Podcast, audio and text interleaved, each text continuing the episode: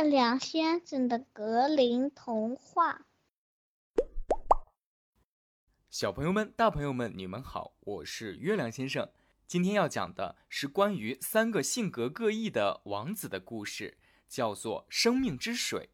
这也是月亮先生要给大家讲的第四十一个童话故事。故事要从一个遥远的国度说起。那个国度的国王生了重病，御医们对这个病症束手无策，臣民们每天都要祈祷着奇迹发生。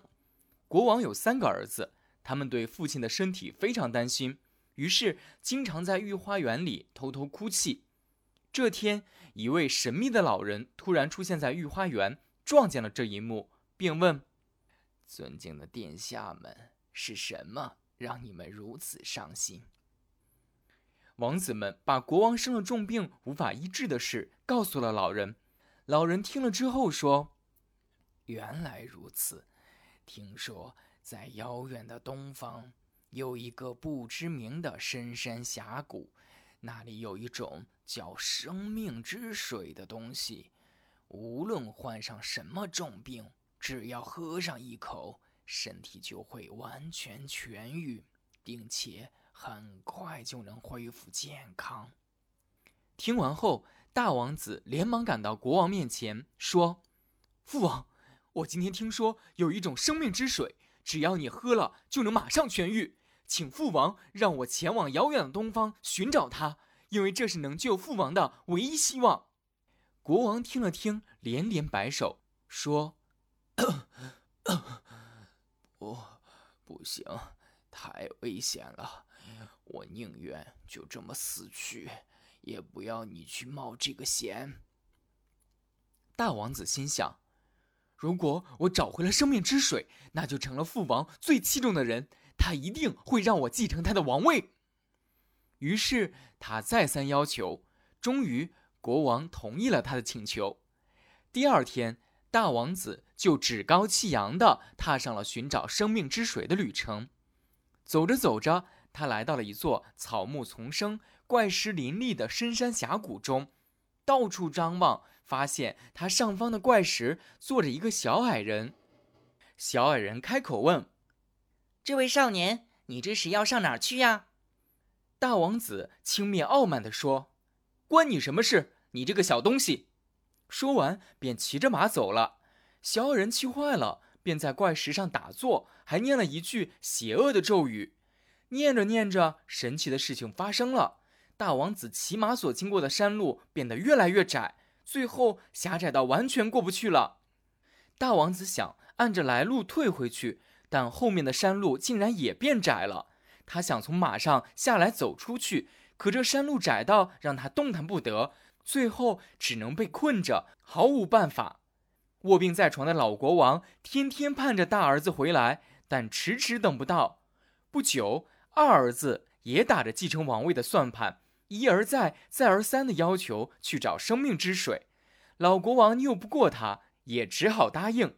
于是，二王子沿着相同的路径，抱着相同的态度，在同一个地方碰上了同一个小矮人。小矮人和先前一样说：“这位少年，你这是上哪儿去呀？”二王子不屑地说：“管好你自己的事儿吧，矮冬瓜。”等他骑着马离开后，小矮人又生气地对他施了同样的魔法。于是，二王子也和他哥哥一样被困在窄窄的山峡中。小朋友们，这就是那些自以为聪明、不听劝说、不懂礼貌、骄傲而又愚蠢的人的下场啊！二儿子离开了王宫也有好几天了，在和他哥哥一样毫无回音的情况下。小王子也向国王请求要去寻找生命之水，果不其然，他也遇到了小矮人。小矮人问了同样的问题：“这位少年，你这是要上哪儿去呀？”小王子回答道：“我的爸爸卧病在床，生命垂危，听说有一种叫生命之水的东西可以救他，我正在寻找这个东西，请问您能帮助我吗？”小矮人又问。你知道这东西上哪去找吗？小王子摇摇头，回答道：“我只知道在遥远的东方，但是具体在哪儿，实在是不知道。”小矮人说道：“你语气温和，待人友善，又真诚地寻求我的帮助，那我就告诉你上哪儿去吧。听好了，东南方向八百里地有一座被施了魔法的城堡，城堡中有一座古井，这里面涌出来的水就是你要找的生命之水。我给你一根铁杖和两小块面包。”当你到达城堡时，用这根铁杖敲三下城门，门会自动打开。一进门，你会看到两头饥饿的狮子正张着嘴，流着口水，等候猎物送上门来。这时，你只要把这两块面包扔给他们，他们就会放你进去。再给你一个小提示：一路上遇到的戒指、宝剑和面包，要把它们收走，会对你有用的。另外，千万切记，取完生命之水一定要赶在时钟敲过十二点之前出城。要是晚了一步，城门就会关上，你就再也别想出来了。听了小矮人的嘱咐，小王子连忙道谢，接过铁杖和面包，就向东南方向出发了。他翻山越岭，漂洋过海，终于到达了这座被施了魔法的城堡。一切都和小矮人所说的完全相同。他用铁杖敲了三下城门，门立马打开了。门口躺着两头饥饿的狮子。他用面包引开狮子后，快步走进城堡，终于来到了一座漂亮的大厅。大厅周围有几个骑士坐在地上昏睡着。他看见他们的戒指很精美，便取下其中一个人的戒指，戴在了自己的无名指上。然后又顺着大厅来到了另一个房间，看到一张桌子上有一把宝剑和一块面包，他一并收入囊中。接着又再来到一个房间里，这里有一张靠椅，靠椅上坐着一个美丽的公主。看见小王子走进来，公主很高兴地说：“感谢你，亲爱的勇士，你为我解脱了魔咒，你应该成为这座城堡的主人。”要是你一年之后回到这儿，我就和你结婚。接着，公主又说：“你要找的生命之水就在城堡北边花园的井里，一定要赶在十二点钟之前离开这儿。”告别公主后，小王子一路向北。当他到达花园时，一座凉棚吸引了他的注意。凉棚下有一张睡椅，他累极了，于是他走上前去。在睡椅上躺了下来，很快昏睡过去，一直睡到时钟敲过十一点四十五分，才迷迷糊糊地睁开眼。他猛地蹦起来说：“糟了，时间不多了，我得赶紧去要生命之水。”于是他惊慌失措地向井口跑去，拿起井边的一个杯子，舀了一满杯水，及时冲出了城门。他刚刚跨出铁门，时钟就敲过十二点。铁门从上面落了下来，速度极快，把他的鞋后跟儿切掉了一块。他吓得扑通一声跪倒在地，好一会儿才从惊慌中回过神来。仔细检查后，发现自己并没有受伤，于是兴奋地拿着生命之水，踏上了回家的路。路上，他看到小矮人仍坐在那块怪石上。小矮人看见他拿着宝剑和面包，说：“少年。”你已经得到了价值连城的东西，这把宝剑一挥，整个军队的士兵都会被杀死。而这块面包是一块永远吃不完的面包。善良的小王子心想：我不能一个人回去见父王，我得把两个哥哥救出来，一起回家。于是他说道：“尊敬的小矮神，你能不能告诉我，我的两个哥哥在哪儿？”他们很早之前就出门寻找生命之水，但一直没有回家。小矮人双手叉腰，回答说：“哼，我已经用魔法把那两个傲慢无礼、不听劝告的家伙锁在了两座山之间了。”小王子跪下来，连忙求情：“尊敬的小矮神，求求您网开一面，放过我的两个哥哥吧。”他们一定是因为急于找生命之水，才不小心冒犯了你。由于小王子再三请求，小矮人不得不将他们放了，但还是告诫他说：“善良的小王子，你一定要小心提防他们，这两个家伙非常心术不正。小王子点头答应，但没怎么放到心上。三兄弟见面之后非常高兴。小王子把他如何找到生命之水，如何遇到公主，如何与公主承诺了一年之约的经历，都告诉了两个哥哥。然后三人一起骑马，踏上了回家的路。路上经过一个国家，看到那儿正在打仗，饱受饥荒。善良的小王子把那块永远吃不完的面包借给了国王，让这里的百姓摆脱了饥饿。又用那把宝剑杀败了敌国的军队，使这个国家恢复了和平，过上了富裕的生活。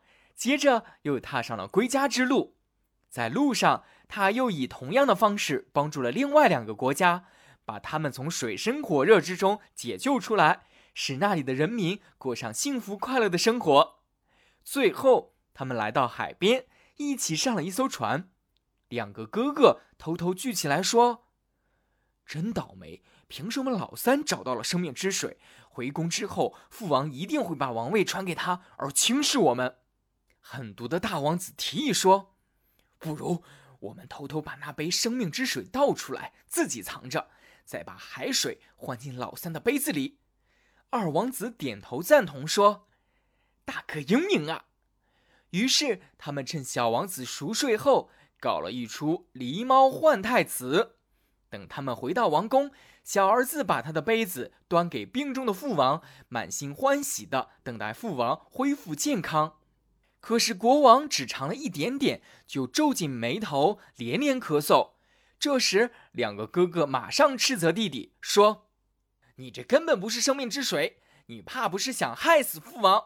真正的生命之水在我们这儿。”说完，他们把水端给国王喝。国王刚喝了一点儿，就觉得病好了，而且身体变得和他自己年轻时一样强健。两个哥哥又走到弟弟身边，嘲笑道：“哎呦，弟弟，你不是找到了生命之水吗？可惜呀，现在父王是不可能相信你说的话了，你也娶不到那美丽的公主喽。你要是聪明一点儿，擦亮眼睛的话，也不至于落到这个地步。”听好了，你最好谨言慎行，否则我们就要了你的命。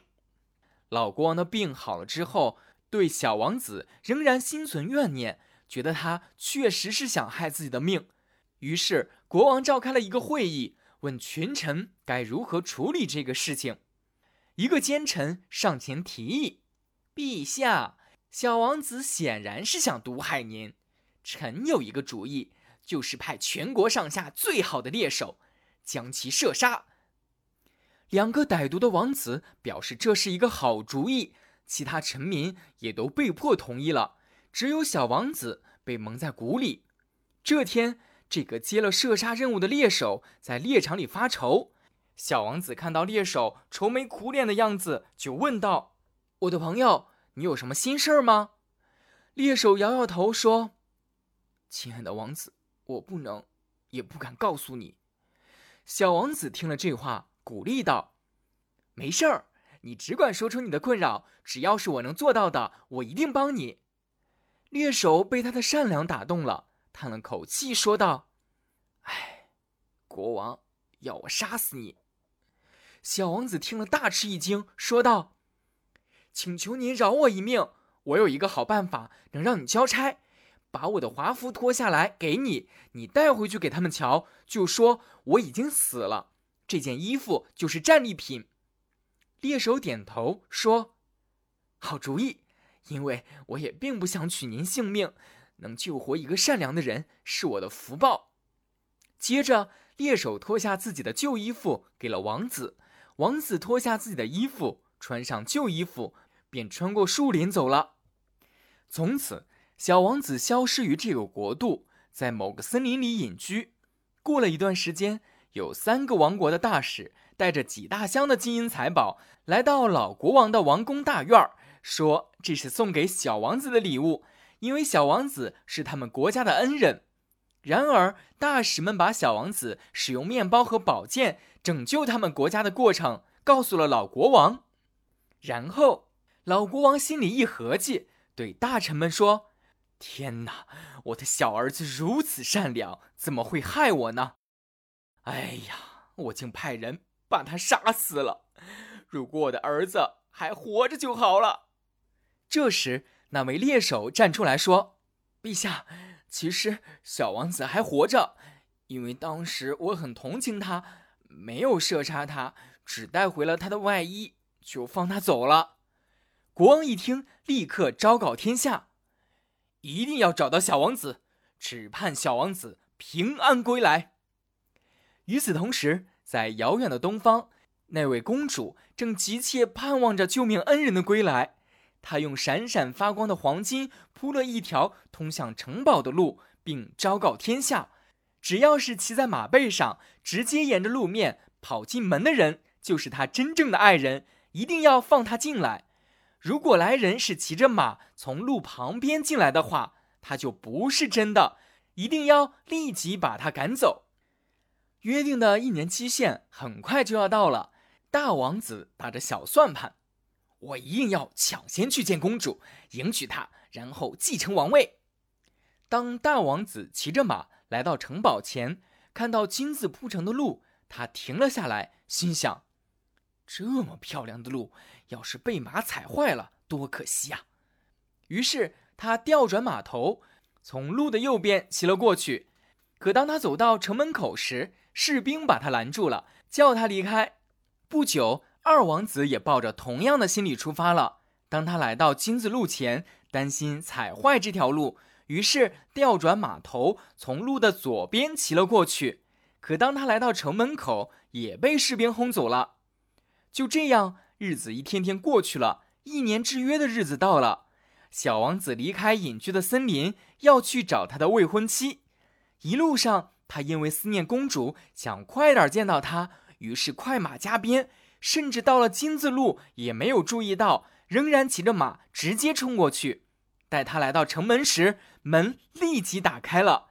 那位公主非常高兴地欢迎他的到来，说：“你终于来了，我的恩人。不，现在你是丈夫，也是这个王国的君主了。”第二天，他们举行了盛大的婚礼。当一切办完之后，公主说：“亲爱的，你的父王已经知道他错怪你了，希望你能再回家去。”小王子听了之后，马不停蹄的回去参见老国王，说：“父王，两个哥哥欺骗了您，他们趁我睡着的时候偷走了生命之水，并把海水放在了我的杯子里。但出于对父王的敬爱，我才忍受了所有的冤屈。”隐居森林。老国王听后龙颜大怒，说：“来人呐，我要惩罚这两个劣子。”然而，两个王子听到风声后，连夜上了一条船，逃到无人知晓的地方去了。从此，再也没有人听过他们的消息。小朋友们，今天的故事到这儿就结束了。月亮先生要在结尾的时候给你们留一个思考题：你们觉得一个人到底可以善良到什么程度呢？小王子应该向小矮人求情，放过他的两个哥哥吗？如果你喜欢月亮先生讲的童话故事，可以在评论区给我打一个五星好评哦。或者你也可以加我的微信号，汉语全拼错错零三零八，错错零三零八。在文稿区当中也可以看到哦，让我们下回再见吧。